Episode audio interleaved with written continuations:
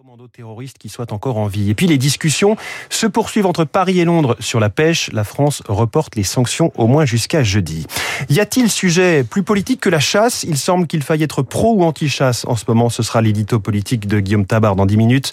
Puis l'invité de la matinale, Pascal Perrineau, professeur émérite des universités à Sciences Po dans un quart d'heure avec nous pour comprendre dans quel état se trouvent euh, deux partis historiques mais en difficulté. LR d'un côté, le PS de l'autre, avant de retrouver la revue de presse complète de David Abiker à 8h30. Soyez tous les bienvenus, vous êtes sur Radio Classique.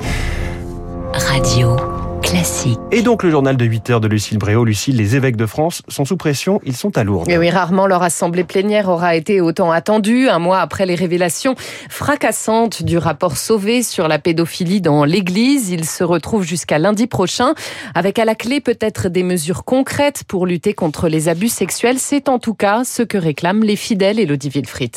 Du concret plus que des grands discours. C'est ce que réclament les fidèles, comme Claire. Pour elle, l'Église doit assumer ses responsabilités. C'est révoltant ce qui s'est passé. Mais à un moment, il faut agir et prendre euh, des dispositions pour que ça se représente plus. Juste écouter les personnes, ça suffira pas. 76% des catholiques estiment que l'Église n'a pas réagi à la hauteur des révélations. Pour Véronique Margron, la présidente de la conférence des religieux et religieuses en France, il est temps de rendre justice aux victimes et mieux associer les laïcs. Tous les entre-soi sont dangereux pour les plus vulnérables et quand il y a quelque chose qui ne va pas bien dans cet entre-soi, en fin de compte, on ne le voit plus. Il faut quelqu'un de l'extérieur pour se rendre compte qu'il y a quelque chose d'anormal, voire de criminel. Certains fidèles sont particulièrement investis. Alban Sartori a co-créé le hashtag Aussi mon Église sur Twitter. Il compte bien surveiller si les recommandations du rapport seront suivies. Il y a une commission de gens compétents qui a travaillé pendant trois ans. C'est certainement pas pour que ce soit enterré. Ce qu'on demande à très court terme, c'est la sanction déjà de certains évêques euh, qui ont pu soit euh, ne pas collaborer aux travaux de la commission Sauvé, soit euh, continuer à dissimuler des choses. On ne peut pas repartir avec euh, certains responsables corrompus. L'enjeu est crucial pour l'Église car sans mesure claire, elle se confronte à un risque, la fuite de ses fidèles. Les précisions d'Élodie Wilfried. Nicolas Sarkozy attendu à la barre aujourd'hui à 13h30 en qualité de témoin au procès des sondages de l'Élysée. L'ancien chef de l'État est protégé par son immunité présidentielle. Cinq de ses anciens collaborateurs sont jugés pour des soupçons de favoritisme et de détournement de fonds publics. Au procès des attentats du 13 novembre 2015, parole aux accusés. La Cour se penche sur leur personnalité, leur parcours scolaire et professionnel à partir d'aujourd'hui. La question de leur radicalisation sera abordée en janvier seulement.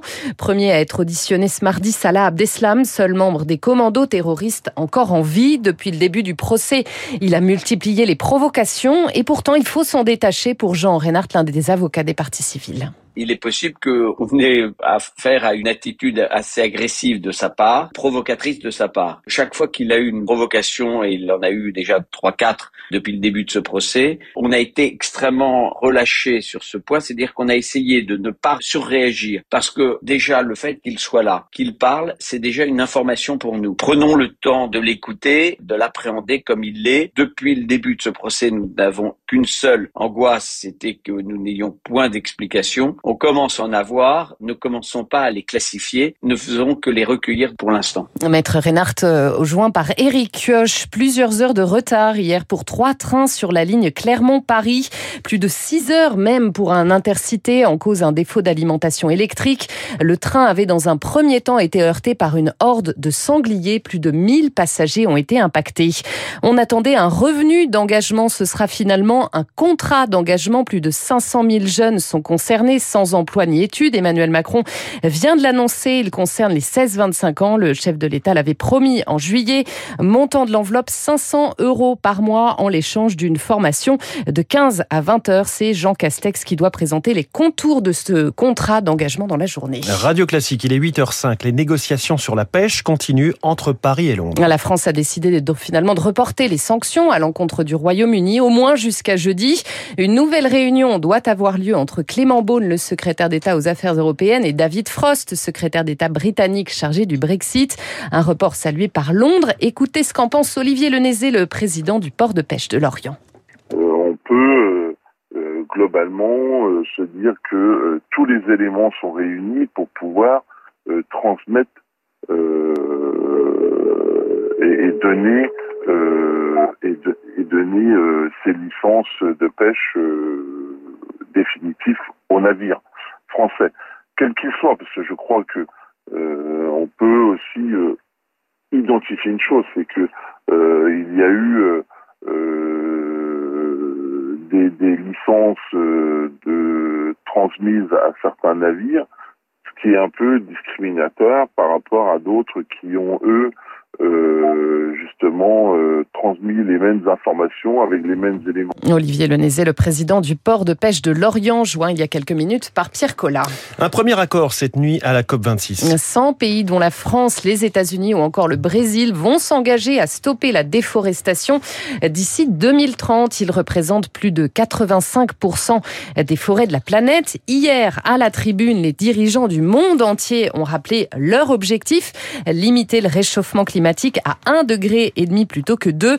Un demi-degré qui change absolument tout, Baptiste Gabory. Oui, ce n'est plus le même monde avec par exemple trois fois plus d'humains menacés par des canicules extrêmes à 2 degrés plutôt qu'à 1 degré et demi de réchauffement. Robert Votard, climatologue, co-auteur du GIEC. Une vague de chaleur déjà aujourd'hui dans un monde 1 degré quasiment plus chaud se produit pratiquement trois fois plus souvent et dans un monde 2 degrés plus chaud c'est quasiment six fois plus souvent alors qu'un monde 1 degré et demi plus chaud c'est 4 à 2 degrés plutôt qu'un degré et demi. 200 millions de personnes supplémentaires subiraient des pénuries d'eau, des impacts également sur la biodiversité. À 1,5 degré, 70 à 90% des coraux disparaîtront. À 2 degrés, c'est 99%. Un demi-degré, c'est donc peu, mais suffisant pour dépasser certains seuils. Joël Guillot, climatologue à l'Université d'Aix-Marseille tous les secteurs d'impact euh, ne, ne, répondent pas linéairement au réchauffement. À un moment donné, il y a un seuil qui est passé et alors à ce moment-là, ça devient euh, beaucoup plus fort. Ce qui fait dire aux climatologues que dans la bataille contre euh, le réchauffement climatique, chaque dixième de degré compte. Baptiste Gabory et votre chronique 3 minutes pour la planète à retrouver évidemment en longueur sur radioclassique.fr. Il s'exprime pour la première fois, l'homme qui a remis à l'acteur Alec Baldwin le revolver chargé ayant tué la cinéaste Alina Hutch aux États-Unis se dit choqué ce matin par la mort de celle qu'il qualifie d'amie. Il n'évoque pas son rôle dans le drame. C'était un virtuose du piano. Nelson Frère est mort. Oui, c'était un hier dans son pays natal, le Brésil, à Rio de Janeiro. Il avait 77 ans. Un monstre sacré du piano, amoureux du répertoire romantique. On l'écoute interpréter la ballade numéro 4 de Frédéric Chopin.